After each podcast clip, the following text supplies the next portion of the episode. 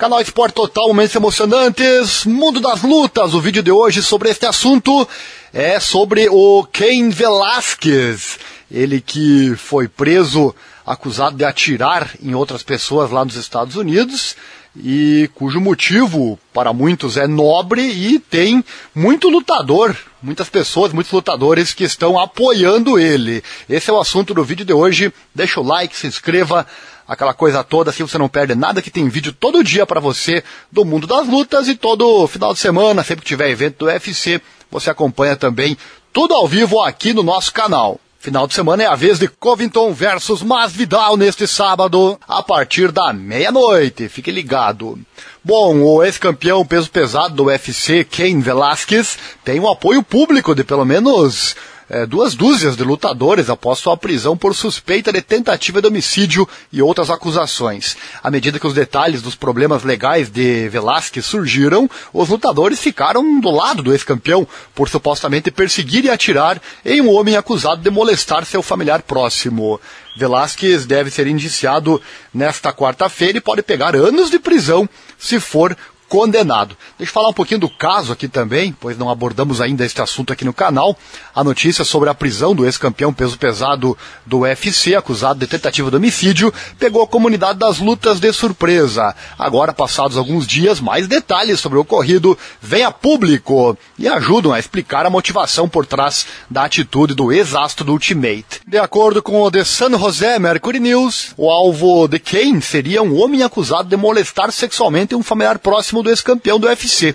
Velasquez foi preso na última segunda-feira na Califórnia, Estados Unidos, após supostamente ter atirado contra um carro com três ocupantes, atingindo um dos indivíduos que foi transportado para o hospital e não corre risco de morte. Ainda de acordo com a publicação, que cita documentos judiciais e outras fontes, o suposto autor das agressões sexuais contra o familiar de Velasquez seria Harry Eugene Goulart, de 43 anos de idade, que vive em San Martin, na Califórnia, em uma creche administrada por sua mãe. O homem era um dos três ocupantes do veículo, alvejado pelo lutador, mas não foi atingido no tiroteio. A identidade da suposta vítima das agressões sexuais foi omitida dos relatórios por se tratar de um menor de idade.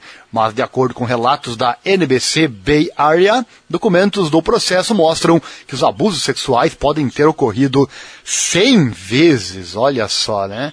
Então é isso, ele recebe agora o apoio por ter feito, então, supostamente, justiça com as próprias mãos. Para muitos colegas, então, de Velasquez, ele é um herói e não merece punição.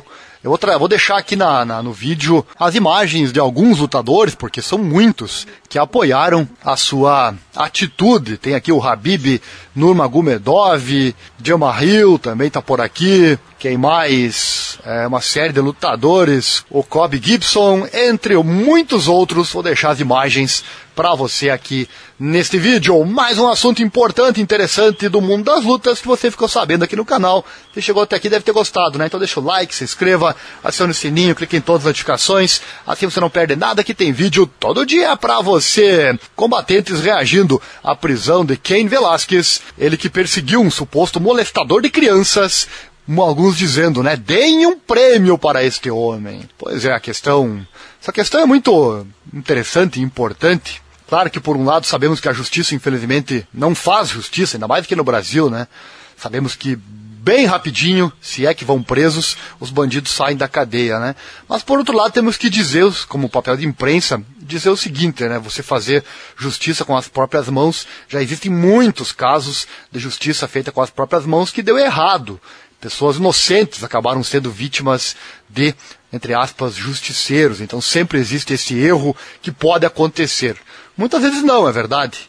Talvez esse caso aqui também. Mas muitas outras vezes o clamor público, a justiça de cabeça quente, a justiça não pode ser feita de cabeça quente. Não pode demorar também, como vemos muito aqui no Brasil. Demora muito mais do que deveria, mas também não pode ser de cabeça quente, porque daí injustiças podem ser feitas. Enfim, deixe seu comentário, o que você achou desse caso? Deixe seu comentário na descrição, assim podemos debater o debate sempre é algo válido. Valeu, obrigado, abraço e até o próximo vídeo.